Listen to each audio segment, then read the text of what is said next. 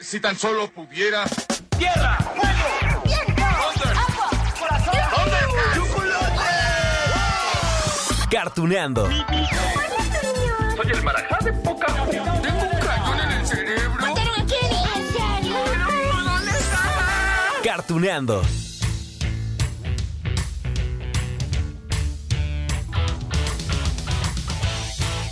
Hola, amigos de Cartuneando.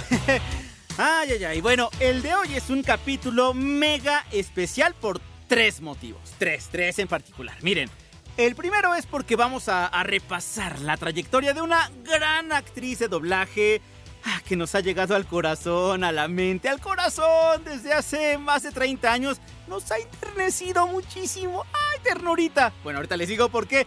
El segundo motivo es porque justamente como tiene tantos años en este mundo mágico de la actuación, del doblaje de las voces, pues claro, ha dado vida a muchísimos personajes que son parte de nuestros recuerdos más felices. ¡Ay, ternurita otra vez! bueno, ahorita les digo por qué. Miren, y ahora vamos a repasar algunos de estos personajes. Y el tercer motivo es que esta actriz también es maestra. Ahí les va. Tiene una escuela de doblaje. Así que nos va a platicar de una técnica que tiene para los niños y jóvenes, principalmente, ya si un adulto quiere, pues también, pero niños y jóvenes, para que sepan hablar en público y no caigan en la glosofobia. ¿Ah? ¿Qué? Glosofobia. ¿Saben qué es eso? Bueno, en un ratito más les vamos a contar los detalles. Porque primero, primero, sí, lo que les voy a decir es el nombre de nuestra archirrequete contra mega invitada especial de hoy en Cartuneando. Ella es Elsa Cobian. Bravo. Los aplausos son naturales. Pero bueno, sí, sí, sí, es que es para que se emocionen tanto como yo. Y por eso mismo les voy a dejar aquí la voz de uno de sus tantísimos personajes. ¿Listos? Les va a llegar al corazón, ¿eh? Al cora, como le dirían los chavos. Ahí va. Andy no quiere nuestra compasión. Ah, pero está enfermo. Andy está suplicando un buen juego. Y por mi parte tendrá lo que él pide. Oliver. Lo sabías aún antes de empezar el partido. Por eso actuabas tan extraño. Ahora quiero que vayamos a ganar.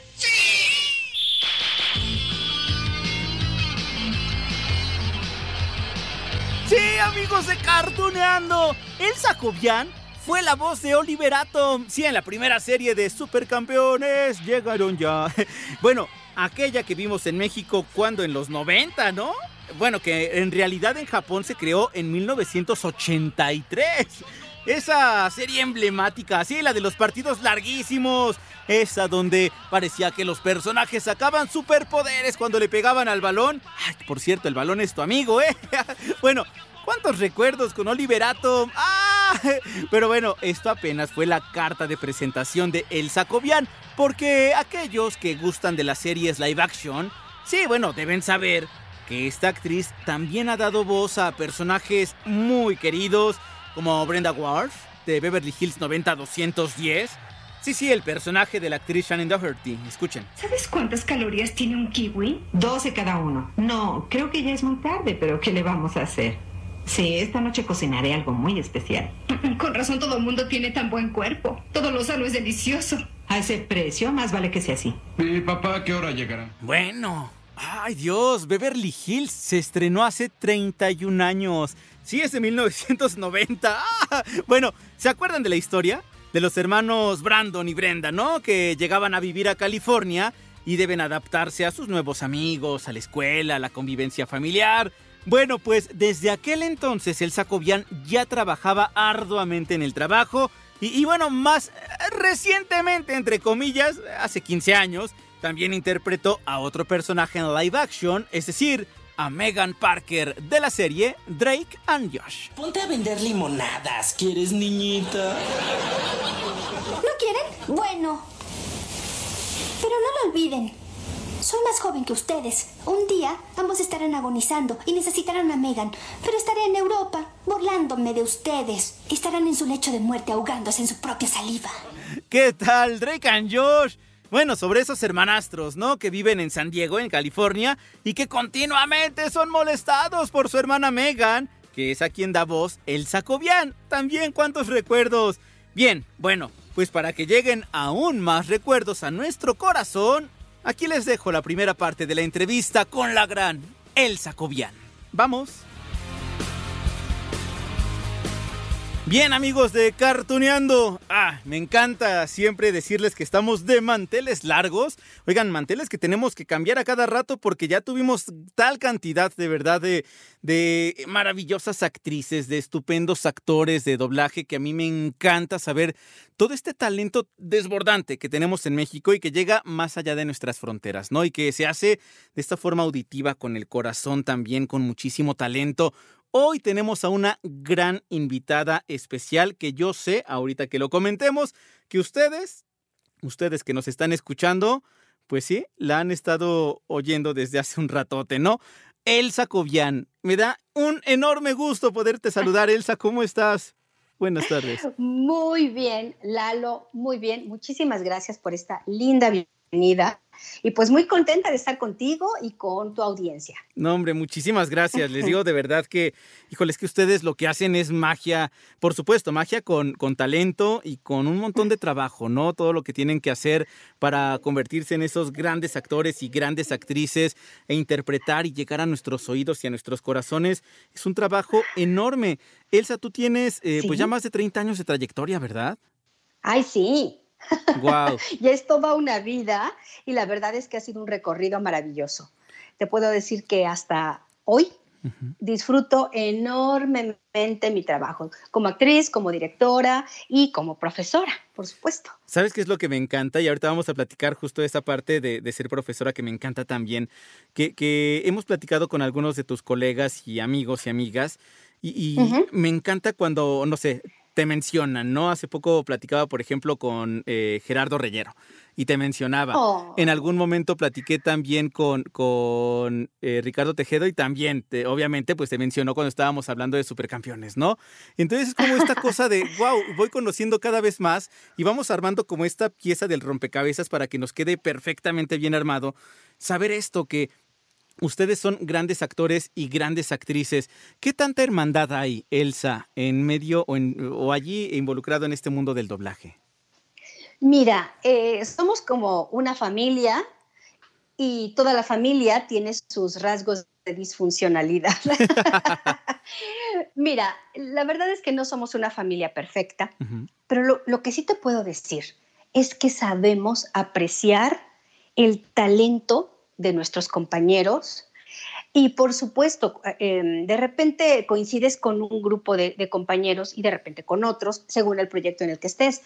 Eh, antes, antes de, grabar cada quien en su canal, como se acostumbra ya desde hace, varios años, mucho más contacto. O sea, estábamos juntos en el atril, estábamos juntos en la sala donde esperábamos a que, no, a que entrara eh, y bueno, era una convivencia más estrecha, pero eso no quiere decir que ahora no la haya. Lo que pasa es que, por ejemplo, grabamos eh, en nuestro home studio, todos tuvimos que adaptarnos a esta nueva realidad que vino, ya sabes, con el confinamiento de la pandemia.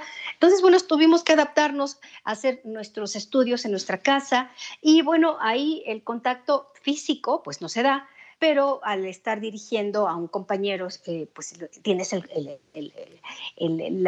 ahí está, ¿no? Y, nos escuchamos y es tiempo real, ¿no? Eh, y bueno, pues te puedo decir que hay mucho cariño. yo la verdad quiero y respeto muchísimo a mis compañeros eh, y yo creo que en general somos una, una hermandad, lo que tú dices, una hermandad, sí, sí la hay. Me encanta, me encanta eso, porque quiere decir entonces que sí hay magia. Y bueno, ya ahondando en tus personajes, Elsa, tienes muchos que, nos han llegado de cuando uno era chiquito en algún momento de su vida, ¿no? Y a veces dicen por ahí que hay que guardar a nuestro niño interior también y muchas veces sirve que tengamos de referencia a estos personajes que hacen que volteemos hacia esos momentos de felicidad, ¿no?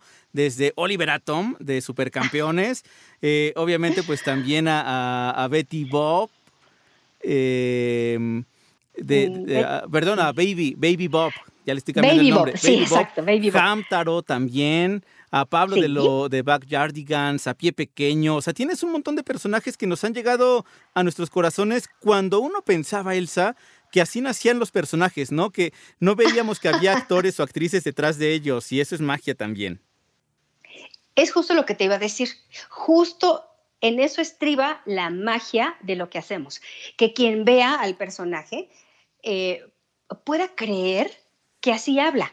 Y bueno, tú lo, tú lo pones en un contexto infantil donde, digamos, eh, la misma inocencia de los niños, pues hace, hace que esa magia sea mucho más eh, rápida y demás.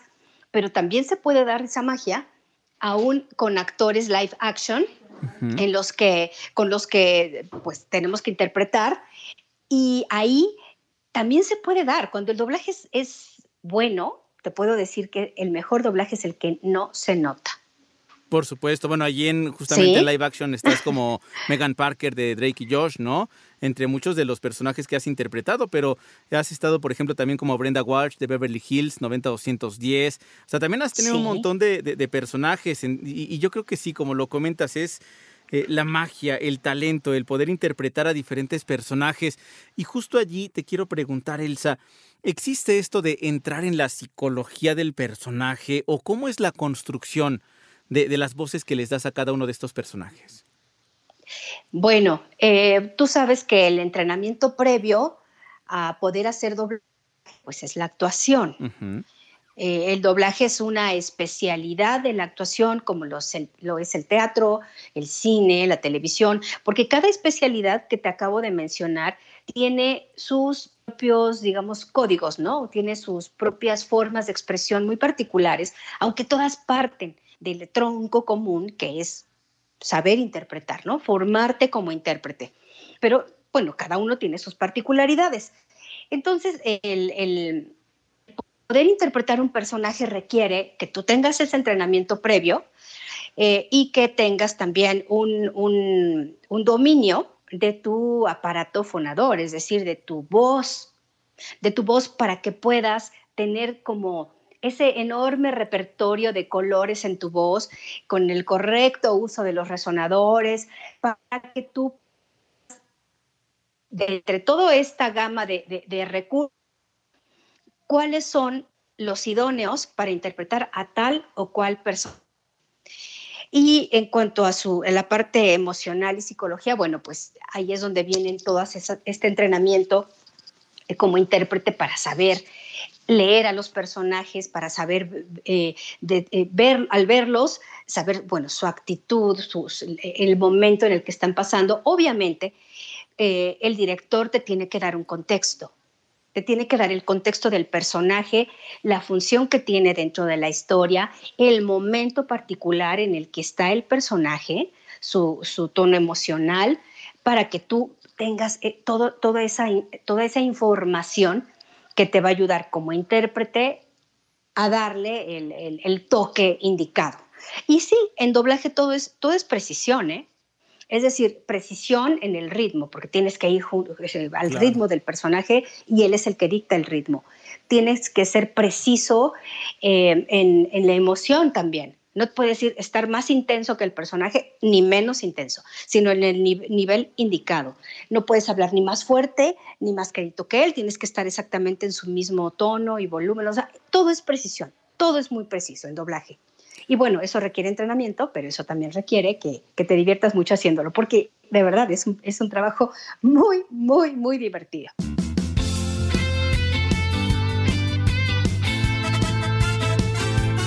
Oh, pues sí, sí.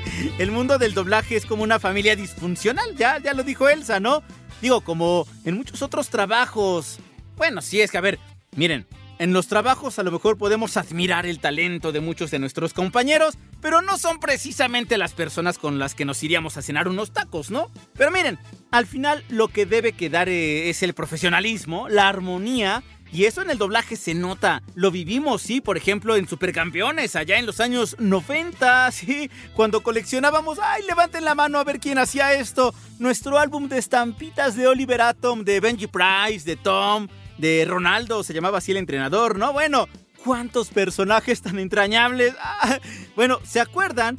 Que en la primera temporada de Cartuneando ya platicamos de este anime, amigos. Se los recomiendo, ¿eh? Si no lo han escuchado, corran, vayan allá está en la primera temporada y si ya lo escucharon, bueno, lo pueden repasar. Hay que recordar que allí tenemos una entrevista con Ricardo Tejedo, eh, sí, la voz de Jack Sparrow, pero fue en aquel entonces pues el director de doblaje hizo la voz de Roberto y de otros tantos. Pero bueno, allí nos cuenta muchos detalles, por ejemplo, sobre cómo surgió los nombres o cómo surgieron los nombres de muchos de ellos, ¿no? De, Oliver Atom.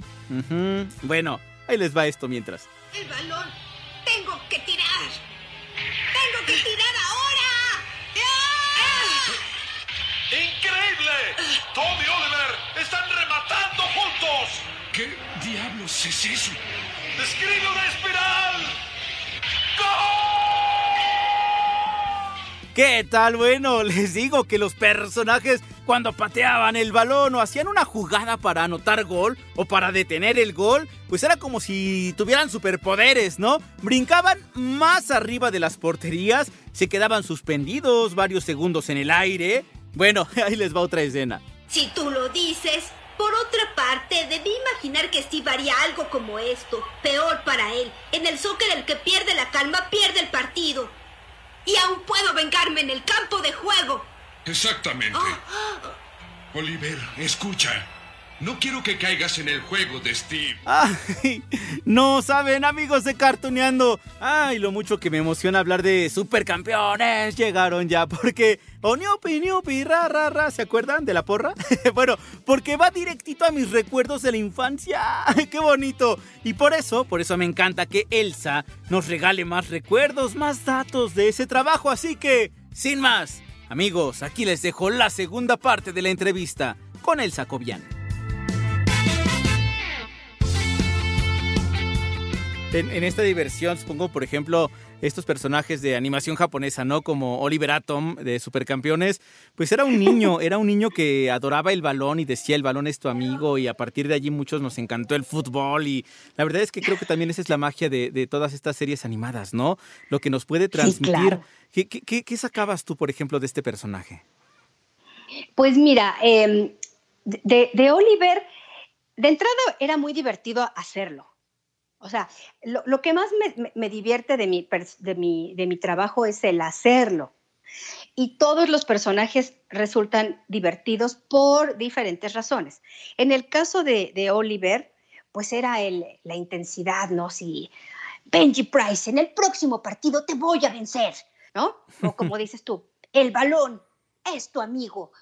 O sea, toda la intensidad que tiene el anime y que, y que, y que se da en cada diálogo, y todas las, las, reacciones, ¿no? Y cuando, cuando anotaba gol y ¿no? bueno, parecía que sacaban superpoderes y aparte no importaba que los partidos duraran días enteros, nosotros lo disfrutábamos porque allí también está, está esa magia de la que hablamos. Exactamente, finalmente no se trataba de, de, de, de manifestar un aspecto realista del fútbol. Era, era parte de, de, fundamental, ¿no? De la trama, pero pues se daban cualquier cantidad de licencias, ¿no? Y bueno, una de las cosas también muy divertidas de, grabar la serie, y seguramente eso te lo recordó, este, te lo dijo Ricardo Tejero, fueron los nombres de los personajes, ¿no? Cómo se, cómo se les dio nombre a los personajes, sí. que tenía que ver con... o sea, eso fue maravilloso. Yo no lo sabía, eso, oye. Era muy divertido. Yo no lo sabía que el Oliver Atom, Atom al revés es Mota, y entonces como, ¿qué? ¿Qué me quieres decir? Te lo juro que apenas tiene un par de años, yo creo que lo descubrí, Elsa. Y bueno, y, y, los hermanos Corioto, y sí. por qué se llamaban Corioto, porque pues era este, Armando Coria y Sergio Gutiérrez Coto, entonces, o sea, y así, y así muchos nombres, ¿no? Wow. Entonces, sí, sí, sí, sí, fue muy, fue muy divertido. Y aparte, entonces sí, grabábamos todos al mismo tiempo, entonces era un relajo. A mí me encanta to todo esto que de verdad nos revelan porque, insisto, es como abrirnos los ojos y amar más todavía lo que vemos desde hace un ratote, ¿no? O por ejemplo, Hamtaro, también un personaje que es un hámster, que estaba revisando justo en este momento cuántos capítulos tiene y son como 290 y tantos, ¿no? Eh, bueno, la verdad yo no recuerdo haber hecho tantos, pero a lo mejor mi memoria no me da para tanto, ¿eh? Sí recuerdo que grabamos muchos, pero bueno, no, no, no te sé decir si fueron todos los que acabas de mencionar. Pero pues sí, fue también un personaje muy lindo, muy tierno, un anime, pues sí, para niños. Este, eh, los personajes eran muy lindos, muy, eh, pues tiernos, ¿no? El un hámster siempre, solo su dibujito es así como, ¡ay, qué bonito! Me dan ganas de apachurrarle los cachetitos. Oye, aparte, híjole, eh, reitero, Elsa, cuando uno crece y ve a estos personajes, Mm, hay, algo en nuestro corazón y en nuestra mente que de verdad eh, siente bonito, ¿no? ¿Qué sientes tú de formar parte de nuestra infancia, de nuestros primeros años, de esos momentos felices, de ponerle rostro y nombre y apellido a las personas que nos llegaron al corazón con su voz? O sea, ¿qué, sientes cuando una persona dice, ay, tú eras Hamtaro? Y, justo eso, ¿no? De, ay, es que yo le quería apretar también los cachetes. ¿Qué sientes? Sí. Mira, es de las cosas más gratificantes que, podemos tener como actores. Eh, el llegarle al público, el darte cuenta eh, que, tocaste, que tocaste vidas de alguna manera, ¿no? Mira, tú sabes muy bien la función de, del sonido, de, todo lo que, lo que nos llega a través del oído, nos llega directamente al corazón. O sea, la parte auditiva eh, te llega a lo más profundo. Entonces, obviamente, las voces, más allá de que hay un dibujo animado y que visualmente lo asocias también con cosas muy, muy, agradables, la parte auditiva, que es donde entramos nosotros, los actores de doblaje, eh, que, si estás dando la intención adecuada, si le estás dando al personaje una, una personalidad, valga la redundancia, un carácter, eh, pues lo sientes, te llega. Entonces, claro, como, nos llega además en un momento, hablando de la parte infantil, ¿no? En, la que somos tan sensibles, estamos tan abiertos y somos tan, tan receptivos, pues es lógico, ¿no? Que, te toque al corazón y que asocies esa, esa voz con, un momento para ti, un momento de gozo, de diversión, donde estás verdaderamente disfrutando algo. Entonces, claro, eh, la asociación es como, como como natural. Y, definitivamente eso te da como actor, aparte de un gran gusto, eh, una gran responsabilidad. Ahorita estaba viendo Porque también. sabes, claro, sabes que, que tu trabajo está, está llegando a mucha gente, está tocando vidas y, tienes la responsabilidad de hacerlo con el mismo amor con, con, el que has recibido y con, una, con la mayor calidad posible. ¡Ay, qué hermoso! bueno, ya hasta nos platicó de Hamtaro. Oye, que les prometo que vamos a tener un programa especial sobre este personaje. Digo, se lo merece, ¿no? Porque es toda ternurita. Bueno, es que nos produce ternura. Y bueno, al final Hamtaro, pues fue una serie súper exitosa desde Japón. Allá surgió hace más de 20 años.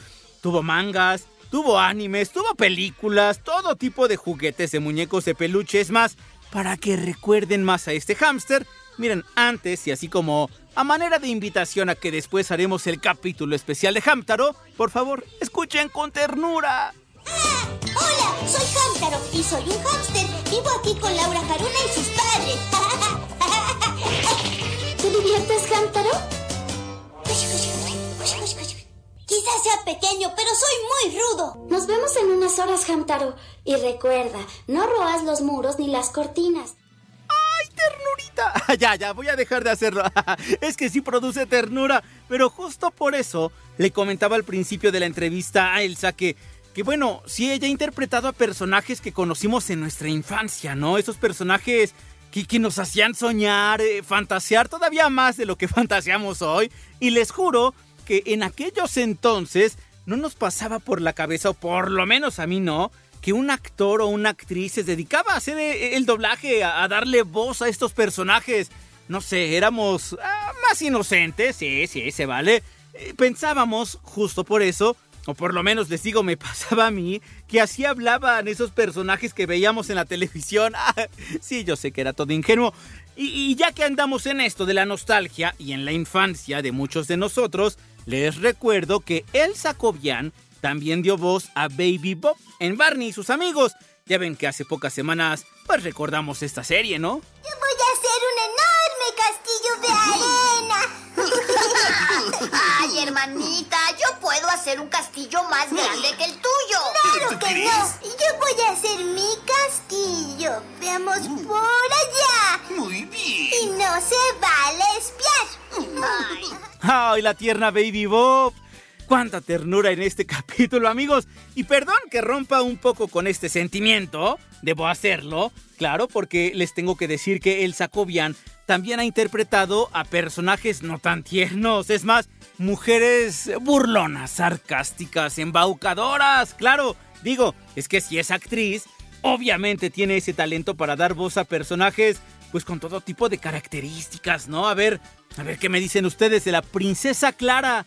Sí, la de la casa de los dibujos, sí la recuerda, ¿no? Porque hace poco también en Cartuneando repasamos esta serie. Bueno, Elsa daba voz a esta princesa que discriminaba, que humillaba, ay, que se burlaba de todo, caía mal. Morocha, debo hablar contigo acerca de ese baile que haces. Sí, sí, ya sé. Seguramente hay algo en la Biblia que dice no debes mover el bote en la tienda del vecino. Me malentiendes. Soy más que un chiste repetido una y otra vez. Quiero ser una bailarina profesional, como tú cuando era una pequeña. Ya ven, Elsa tiene mucho talento y justo por eso es que se convirtió en maestra desde hace un ratote. Y en esta última parte de la entrevista, pues la dedicó a hablar de la glosofobia. Quedamos hace ratito en que les íbamos a decir que es la glosofobia. Bueno, es la fobia, ese miedo inexplicable a veces de hablar en público ella tiene una técnica más que extraordinaria, pues para estos momentos en que los chavos están de regreso en las clases, ya sean presenciales en el salón o, a distancia, ¿no? Miren, les prometo que esto es bastante interesante porque miren, no, no se trata de, de quitar los nervios, no, sino de tomarlos como si fueran el toro por los cuernos y aprovechar esa habilidad que tenemos para expresarnos, glosofobia. ¿Cómo quitarla? Escuchen a Elsa Cobian, actriz de doblaje desde hace más de 30 años.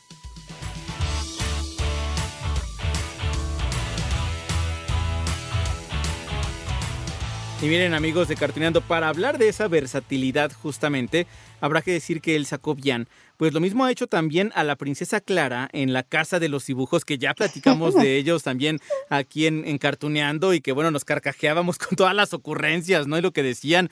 Y, la princesa Clara, que era una eh, pues mujer que, que, pues discriminaba a diestra y siniestra, ¿no? Y también has hecho, por ejemplo, a Faye Valentine de Cowboy Bebop, que también ya hablamos de, Cowboy Bebop hace poquito, eh, estábamos con, con Genaro Vázquez platicando al respecto. Y también, o sea, son personajes totalmente diferentes a todos los que hemos mencionado hasta este momento, Elsa. Por supuesto. Y finalmente esa es la, labor de, un actor o de una actriz, el, poder em, interpretar diferentes personajes. Y esa es también una parte muy divertida. Por ejemplo, los dos que acabas de mencionar, tanto, tanto a Faye Valentine eh, como a la princesa Clara, digo, son entre sí muy distintos, ¿no? Claro. Claro, claro. Y... Nada que ver con los valores y otras cosas, eso es otra cosa. Claro, Oye, ¿te sorprendió a, ti? Y tiene, es otra cosa. ¿Te sorprendió a ti, por ejemplo, a ti misma que te dijeron, oye, tienes que hacer a la princesa Clara y así va la cosa? No, no, no, tanto como sorprenderme, no, me encantó.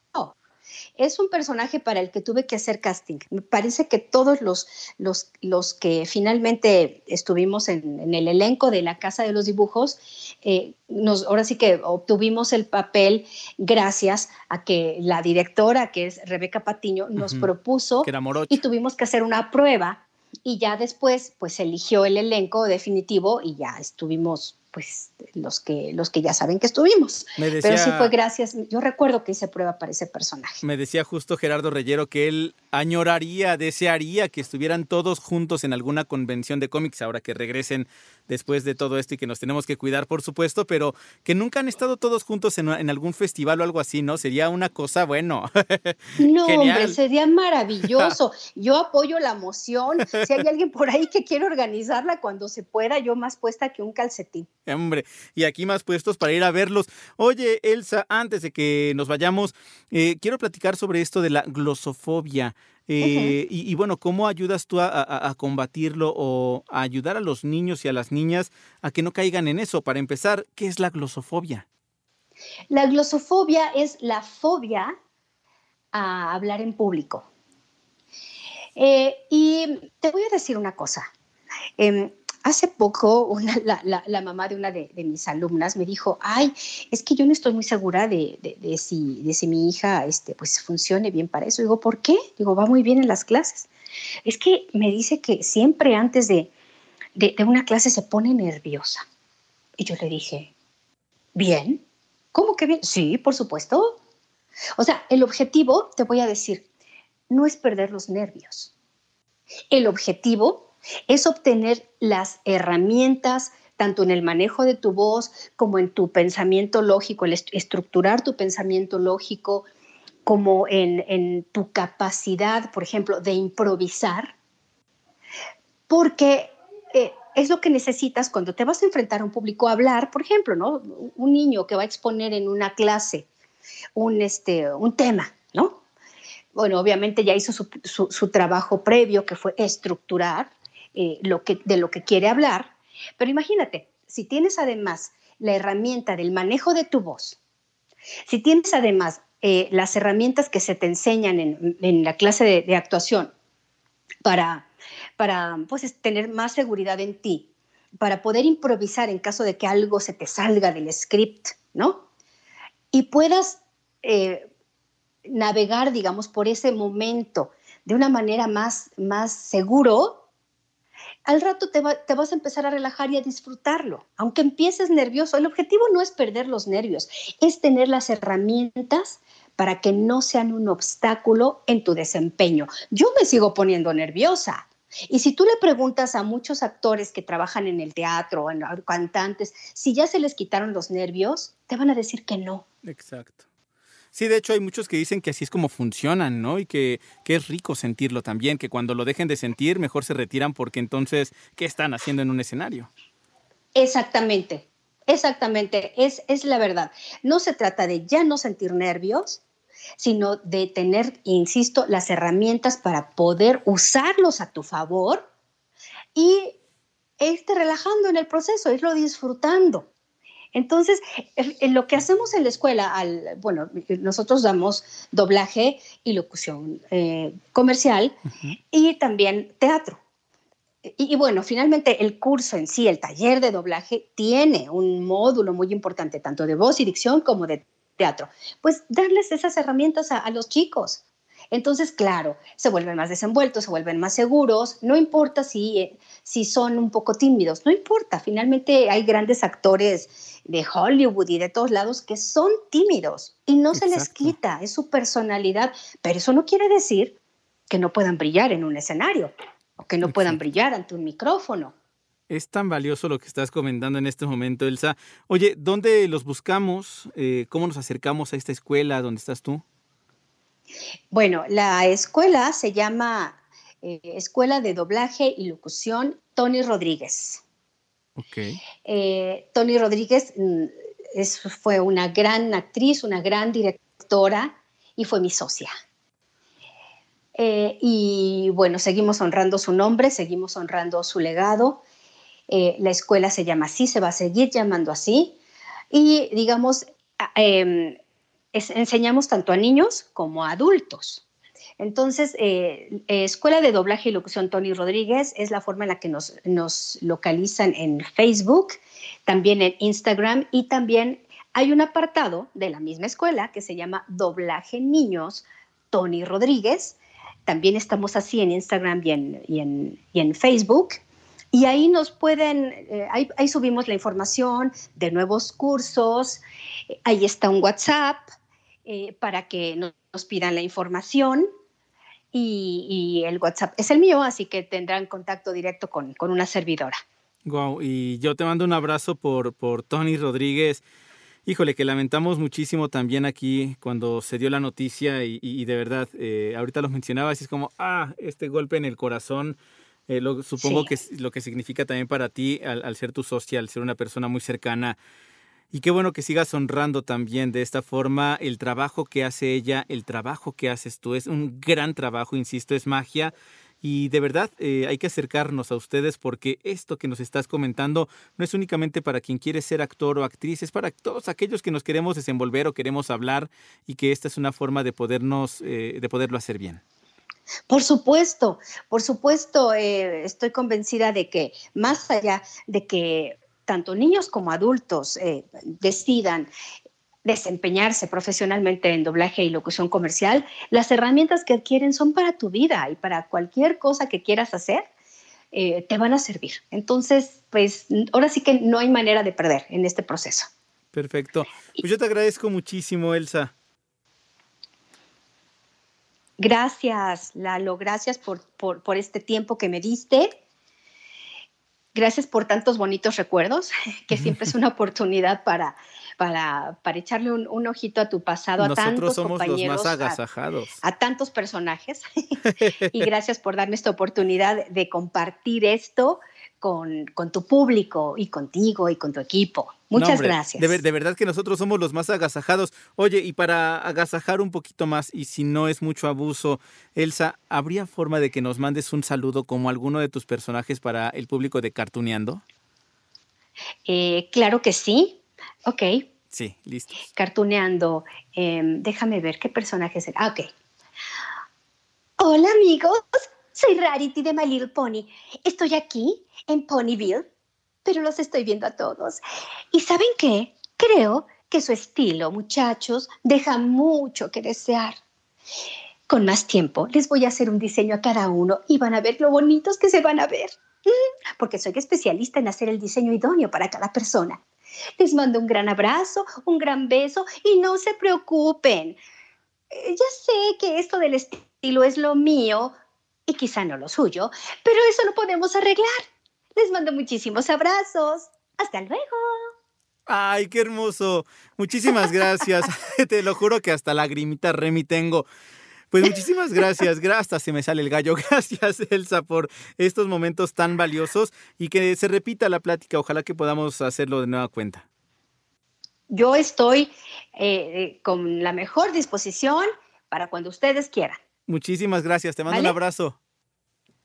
Muchas gracias, hasta, hasta luego. ¿Qué tal amigos de Cartuneando? ¿Cuántos personajes, no? De Elsa Cobian, desde Oliver Atom hasta Baby Bob. Bueno, ya mencionábamos a Hamtaro. Oh, ah, y oigan, también se nos olvidaba Faye Valentine, que es esta chica que sale en Cowboy Bebop. También la interpretó en la serie de los 90, ya saben que también platicamos al respecto. Ay, oigan, que por cierto también Netflix ya mostró las primeras imágenes de su serie live action de Cowboy Bebop. Ya veremos a ver qué tal. Pero miren, por lo pronto amigos de Cartuneando, este fue un capítulo especial. Les dije, por tres motivos y los cumplimos. El primero, hablamos de una gran trayectoria de una gran y magnífica actriz. El segundo, porque repasamos un montón de personajes tiernos. ¡Ay, de personajes tiernos! Hasta se me va la voz. y el tercero, pues porque hablamos de la glosofobia y eso también siempre es de mucha ayuda. Así que, amigos de Cartuneando, como verán, fue un capítulo especial y nos escuchamos en la próxima de Cartuneando. ¡Eh!